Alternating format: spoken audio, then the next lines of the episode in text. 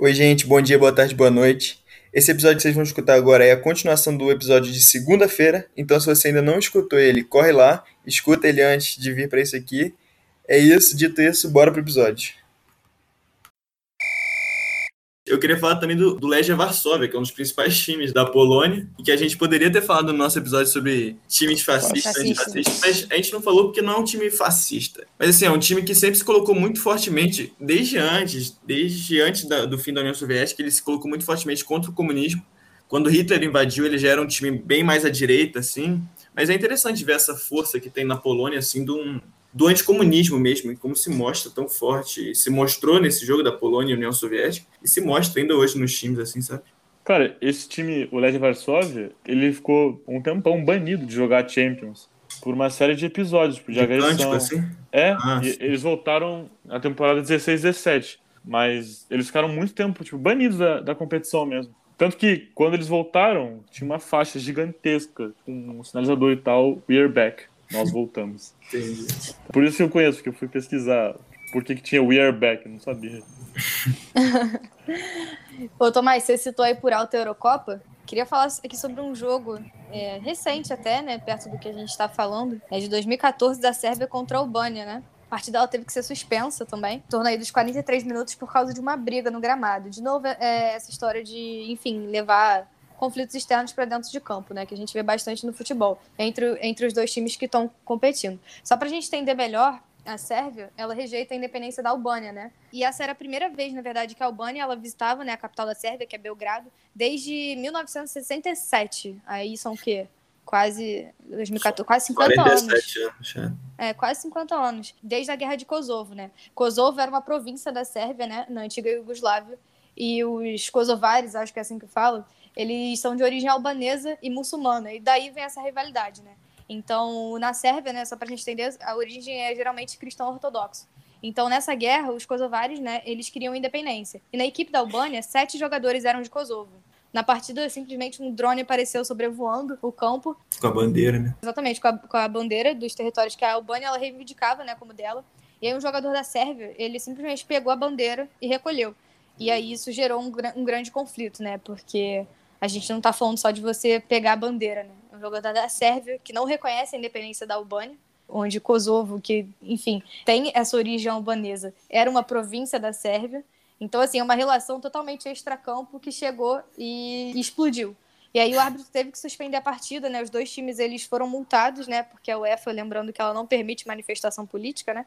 E, enfim, já debatemos sobre isso. Mas, enfim, eles foram multados em 105 mil dólares, né? Acho que isso daí vai dar o quê? Quase 400 mil reais? Ah, hoje em dia? É, hoje em dia mais. Dá uns 5 bilhões de reais. É, hoje em dia foi mais.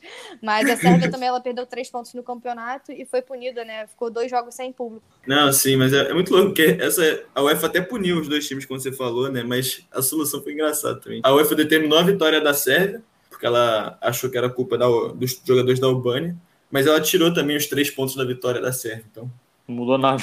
É, não mudou nada.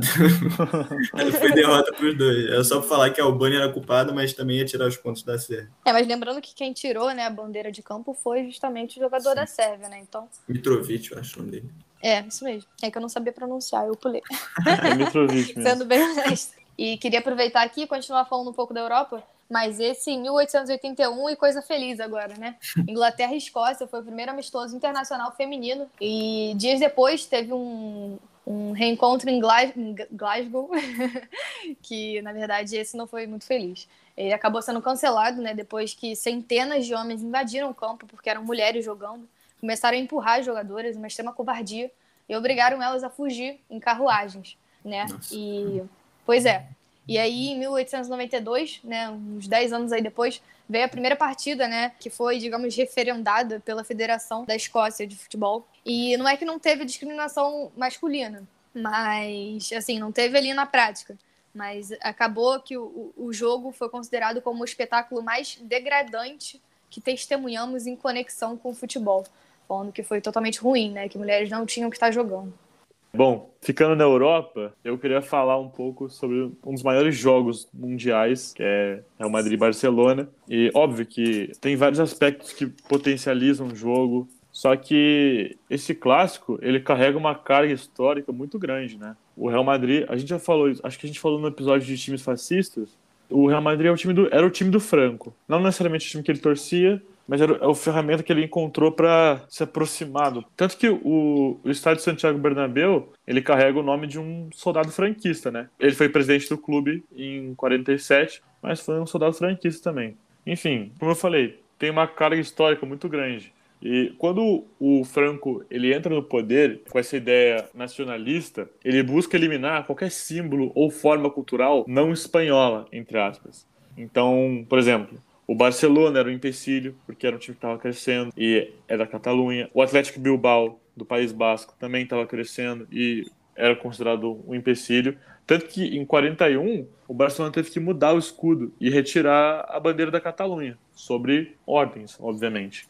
Bom, e esse apoio, do, apoio, entre aspas, do Franco, fica claro. E ele usava esse o poder de governo mesmo que ele tinha para manipular o esporte, sabe? Porque uhum. o Di Stefano, que é um dos maiores nomes do Real Madrid, ele saiu do River depois de uma greve dos jogadores, foi jogar no Milionários, da Colômbia, passou um tempo lá e o Barcelona tentou contratar ele em 53. Só que o Franco interviu e baixou uma lei que proibia a contratação de jogadores estrangeiros na época, justamente com essa premissa nacionalista, sabe? E a única condição para que a contratação acontecesse era que o Barcelona dividisse. Então ele jogaria dois meses no Barcelona e depois iria para o Real Madrid. E os jogadores do Barcelona, principalmente, eles se opuseram a isso. Partiu dos jogadores mesmo. Uma oposição, falando que não tinha como, porque eles não queriam nenhum tipo de contato com o time da capital, né?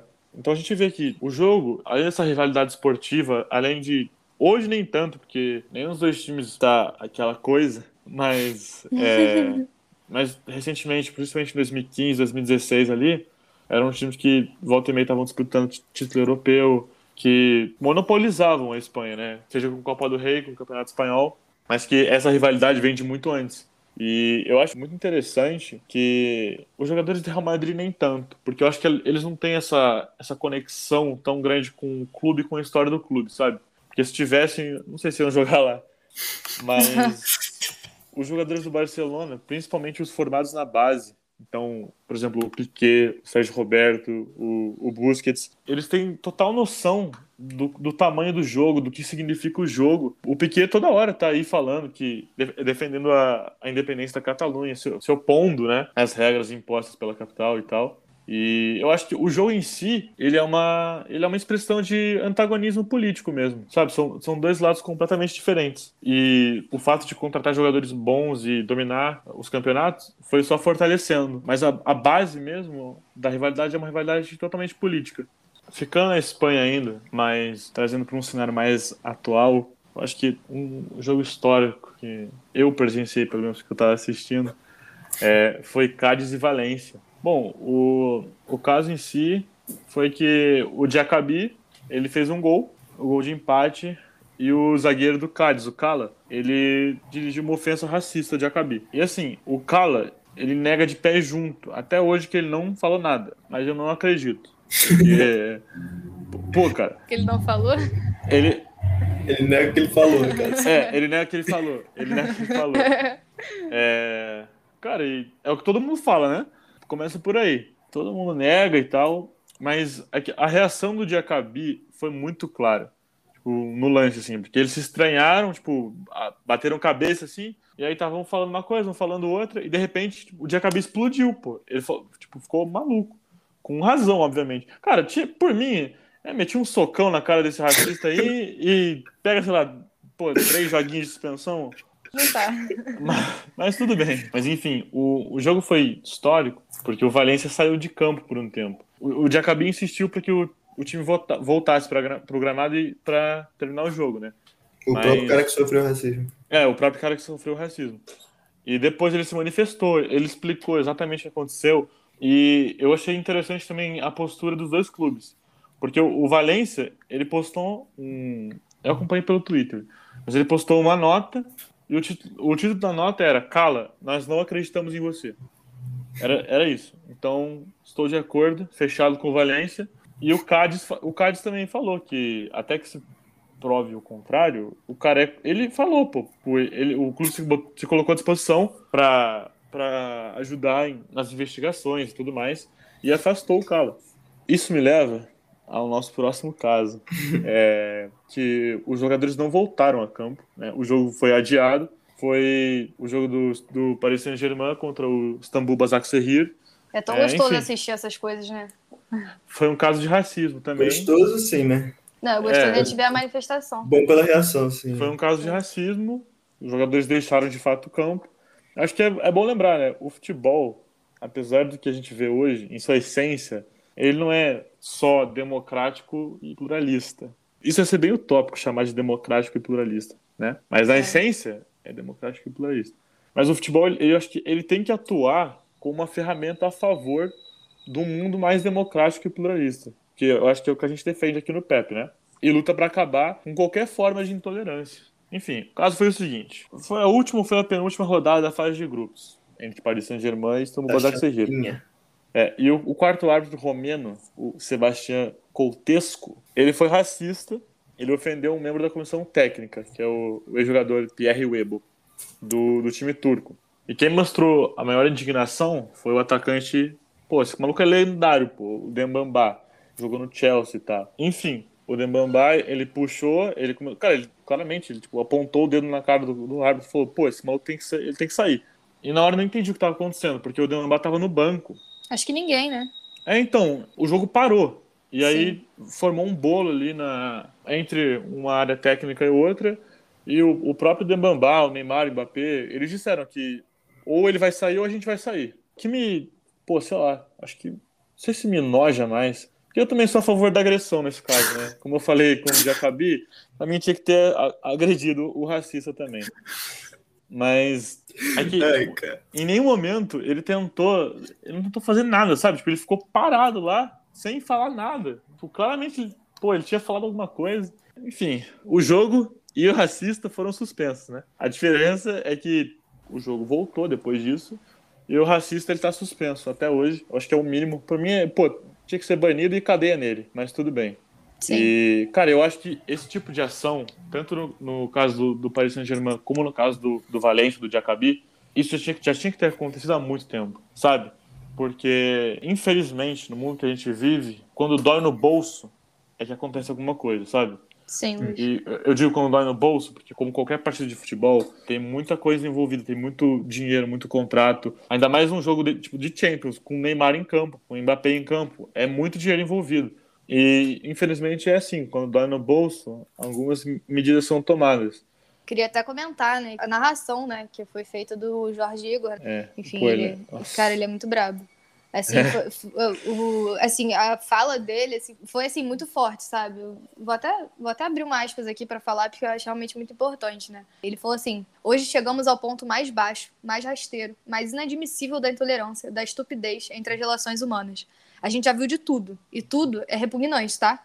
Todos os episódios de racismo que nós já vimos são repugnantes, são graves e inaceitáveis, jogador ofendendo racialmente, de torcedor usando ofensa racial e de xenofobia de todo tipo de, intolerância que não sei de onde vem. Mas isso foi pior. Hoje foi pior. Se alguém duvidava que a gente chegaria ao ponto mais baixo, a gente chegou hoje. Porque o quarto é. árbitro é uma autoridade. Porque tem que aplicar regras, aplicar a lei. Ele ofender racialmente um jogador é de dar nojo.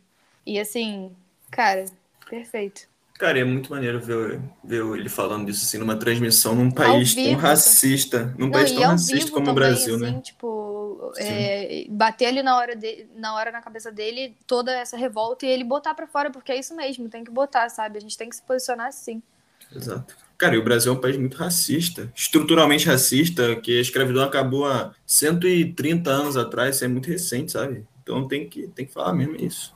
Com certeza, Tomás. E queria até aproveitar aqui, já que a gente está falando do Brasil, né, de luta em campo, falar de um clássico, né, Fla-Flu, que foi o Fla-Flu da final da Taça Guanabara de 1964, né, que, enfim, Fla-Flu das diretas já. É, o Brasil, assim, só pra gente entender, ele estava no final da ditadura militar, né? Tava, enfim, é, esse movimento da população exigindo pelas diretas já, né? Que queria dar fim à ditadura, né? Finalmente, depois de 20 anos no poder e, e trazer né, para a população esse direito realmente de você eleger o próximo presidente da República. Né? E aí, o movimento estudantil rubro-negro ele criou o Fla Diretas, né, que é uma torcida organizada em prol da Direta Já. Só que, assim, o que acontecia? Por que, que esse Fla-Flu foi importante, né? A torcida do Flamengo, ela queria o Tancredo Neves, né, do PMDB. Assim, como a maior parte da população também queria. Só que o João Figueiredo, né, que estava no poder, acho que todo mundo conhece, ditadura aqui do Brasil, é, ele era tricolor e ele fez a mesma coisa que o Bolsonaro estava fazendo com o Flamengo, de associar a imagem dele ao Fluminense. Olha como é que a história aí muda, né? Mas enfim, ninguém sabe disso. Tá vendo? ninguém disso, ninguém fala. Um monte de tricolor jogando aqui na minha cara. Vou aproveitar aqui o espaço. Mas enfim. E aí ele começou a apoiar o Paulo Maluf, né? Porque o Paulo Maluf, ele era do PDS, né? Que é o Antigo Arena, que é justamente o, o, o partido que estava no poder, que era o do João Figueiredo. E aí é, ficou nessa do o Flamengo, né, indo em campo, principalmente a torcida, né, torcendo pelo Tancredo Neves e não só torcendo, realmente uma, uma, uma torcida organizada voltada para aquilo. E o Fluminense, assim, não vou falar que é torcida, né, digamos que talvez a diretoria, e mas muito mais da parte do João Figueiredo se associar, queria o Maluf, né, para continuar, aí, mesmo que voltasse para a redemocratização, que fosse alguém do mesmo partido. É, há quem diga né, que a popularização assim, do Tancredo Neves teve muito a ver com o Flamengo. Eu acho que é um pouco demais falar isso, porque grande parte da população queria independente do time, né? Mas, enfim. É, e com essa disputa né, entre o Tancredo e o Maluf, a final da Taça Guanabara, né, de 1974, ela foi um palco político, assim, porque as, as duas torcidas elas se juntaram para gritar pelos, pelas diretas já. Né? Só que isso gerou provocação, lógico, a gente está falando de um clássico, né? E aí ficou nessa do Flamengo provocar o Fluminense, transferindo nessa rivalidade das urnas, assim, digamos, para o campo. É, e o Flamengo, ele botou faixas assim, o Flá não malufa, né? Enfim. e, enfim, a, a vitória do Flamengo foi dada como uma tancredada neles. Bom, o final disso tudo foi vitória do Flamengo e no ano seguinte da democracia, né? Falo isso porque a ditadura militar ela chegou ao fim no ano seguinte e o Tancredo Neves ele realmente foi eleito. Então, Vitória e dupla do Flamengo. E mais uma partida aí que a gente vê dessa, desse palco aí de manifestação política. E gostei muito de falar desse exemplo, inclusive, porque é do Flamengo, né? E aí a gente vê que. Tem que passar, se passar um episódio sem a Letícia falar do Flamengo. não, a gente tem que defender, porque não é possível ficar associando a Bolsonaro, não aguento mais. Porque eu desabafo. Bom ponto. Ah, é muito maneiro, porque assim, esse foi um jogo, né? Mas interessante ver como as torcidas estavam se comportando e como as torcidas hoje estão se comportando também. A gente vê muito torcidas rivais se juntando hoje ainda. Que é, historicamente. Ano passado, né, teve uma, ano passado, ano retrasado, teve uma manifestação com as três, as quatro grandes torcidas de São Paulo, né? Vai ter agora de novo, Luiz, vai começar a ter de novo. É, mas é interessante ver isso, sim. E isso não é só no Brasil. E aí eu lembrei até de um, de um caso que teve no Egito, que é interessante, porque os dois, as duas maiores torcidas, podemos dizer assim, ou duas das maiores torcidas, que é o Awali e o Zamalek, as torcidas se juntaram contra o ditador que tinha lá, que estava no poder há sei lá quantos anos, e conseguiram derrubar, né? Foram para as ruas, assim, e é isso que eu espero. É, não vou me aprofundar muito nisso, mas é isso que eu espero, assim, que aconteça agora também, sabe? É, essa motivação que teve nas diretas já, que teve para derrubar um ditador no Egito, das torcidas se juntarem, que tem agora em 2021, 2022, e essa torcida que eu acho, eu acho muito maneiro quando eu vejo assim, tipo, Corinthians, Palmeiras, Fla-Flu, Fly Vasco, assim, a galera junto, sabe, colocando, sabe, a vontade do antifascismo, o desejo, essa ideologia acima, acima da rivalidade ali com o Vasco, sabe, entendendo que tem uma luta bem maior que eles estão juntos. Com certeza. Ah, e falando de outros times no Brasil também que fez a história foi o Santos, né? Quando ele foi uma turnê na África, assim, que é, acho que em 69, se eu não me engano, o Santos do Pelé foi lá jogar. E... Essa história é muito doida, né? Muito louca, cara. Mas eles foram jogar na, na Nigéria, que tava tendo um confronto à guerra de Biafra lá. E é muito louco, porque assim, eles fizeram cessar fogo no país durante a guerra, no meio da guerra, para receber o jogo do Santos do Pelé, sabe? É muito louco. É. Esse jogo ele é histórico não por envolver questões raciais, não por envolver movimentos e forças, mas o país cessou fogo, a guerra cessou fogo, era um conflito, um confronto entre dois grupos étnicos na Nigéria. Eles cessaram fogo para receber um jogo, sabe? Para a segurança dos jogadores, para receber o Pelé. Mas enfim, isso é só um adendo assim de outro time brasileiro, mas aproveitando que eu falei do Pelé e falando para mim do maior atleta brasileiro da história que é a Marta, na verdade, teve uma participação muito legal assim na última Copa do Mundo Feminina. E para finalizar aqui, tá, gente? A gente rodou o mundo inteiro, mas falando aqui da última Copa do Mundo Feminina, a Marta teve uma participação muito legal. Assim, ela fez o primeiro gol da partida do, do Brasil contra a Austrália nessa Copa e a comemoração dela foi muito legal naquele momento. Assim, ela fez uma comemoração apontando para a chuteira, né, que tinha aquele símbolozinho de igualdade de gênero. E ela foi uma figura muito forte nessa Copa desse, dessa luta, sabe? Ela teve aquela iniciativa do Go Equal, ela recusou patrocínios que pagassem menos a ela do que a jogadores homens. Então, assim, ela teve essa participação muito forte durante essa Copa.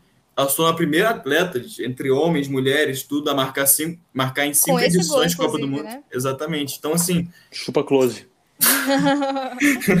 então, assim, foi. pô, ela teve uma participação muito marcante. E foi um jogo, mas foi toda uma Copa ali que ela teve essa participação em toda uma ação que ela teve muito legal, sabe? Com certeza. É. No, inclusive no jogo seguinte, né? Ela entrou em campo com batom roxo, né? Quebrando um pouco esse estereótipo da, mulher masculina porque joga futebol. Então, uhum. isso, se a gente parar para analisar, é super importante. E pegar o gancho aqui pra gente falar, né?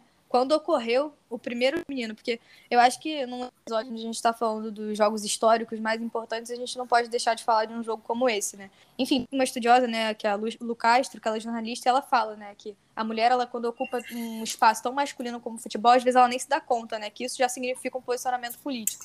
E essa fala dela é uma coisa que me marca muito. Eu fico pensando o quanto isso se intensifica mais e mais quando a gente tá falando do primeiro jogo da história oficial de futebol, né? Vale lembrar que, assim, é, a gente não tá falando só das mulheres entrarem em campo, a gente tá falando até de vestimenta, né? Porque, assim, naquela época, elas foram vistas como revolucionárias e tal, mas, assim, naquela época elas usavam vestidos longos, aqueles vestidos muito longos para tampar o corpo para competir. E nesse primeiro jogo oficial de futebol, né, uniformes como short, blusa e boné. Então, assim, isso é extremamente revolucionário quando a gente está falando de 1895. E vamos ser mais exato, com datas tão importantes, 23 de março de 1895. Né, esse jogo ele aconteceu em Londres, foi South contra North, North né? É, recebeu 10 mil torcedores, né? Que ficaram assim, acho que receber, ao que dizem, né? Porque estavam intrigados, né? O North ganhou, né? Inclusive, e agora eu esqueci o placar, desculpa, mas ele contava com um dos ícones da história do futebol feminino, que é a Nat Hannibal. Para quem não conhece, ela é fundadora do British Ladies Football Club, que é o primeiro clube de futebol feminino. E é legal falar isso porque a gente está falando de Nat Hannibal, mas tem uma coisa muito curiosa, né? Ela é conhecida como a mãe do futebol, mas tem teorias que ela nem existiu, porque isso era um pseudônimo. E que o nome dela, na verdade, era Mary Hudson, que era capitã e secretária do time, né? E que ela adotou um nome falso porque a gente está falando de uma época onde era muito complicado para uma mulher ser ativista, enfim, e ser tão revolucionária esse ponto, né?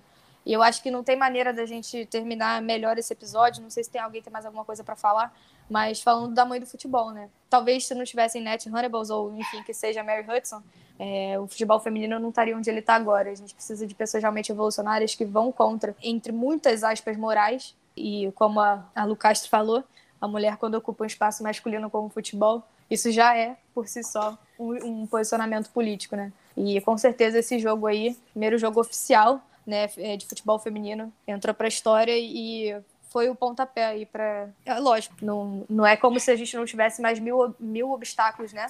Mas que cada vez mais aí tenham mais mais mulheres mesmo botando a cara a tapa e manifestando por direitos iguais, porque a gente também é muito capaz. É isso, perfeito, cara. Não, concordo com você, não tem jeito melhor de acabar esse episódio do que, do que falando dessa história. do que falando dessa história, perfeito. E impressionante, sim, para mim, como o Brasil é atrasado, que a gente falou do, do jogo feminino de 1980, 1982 no Brasil, então, assim, quase 100 anos depois, né, em sim. relação ao futebol feminino. Mas, enfim, rodamos o mundo, rodamos a América Latina, rodamos a Europa. Caraca, Pepe Internacional, muito conhecimento. Enfim, gente, é, muito obrigado aí. Hoje recuperando agora minha posição de âncora aqui. Verdade, né? Concluindo aí mais um episódio, muito obrigado a você que nos escutou aqui até o final. Muito obrigado, Letícia, muito obrigado, Luiz. Discutimos muita coisa hoje. Que o esporte, principalmente o futebol aqui que a gente debateu hoje, continue sempre sendo esse espaço de mudanças sociais que a gente quer ver tanto, né? Mas é isso, um grande abraço, gente. Muito, muito obrigado mesmo. Siga a gente no nosso Instagram, no arroba ponta esquerda podcast e aqui na nossa na plataforma que você estiver escutando a gente também. Se você quiser dar opinião também no tema, pensou algumas coisas aí durante nossa discussão, quer criticar a gente ou quer elogiar a gente também, a gente aceita elogios, pode ir lá no nosso Instagram. Mas é isso, né? Um grande abraço, gente, até o próximo episódio.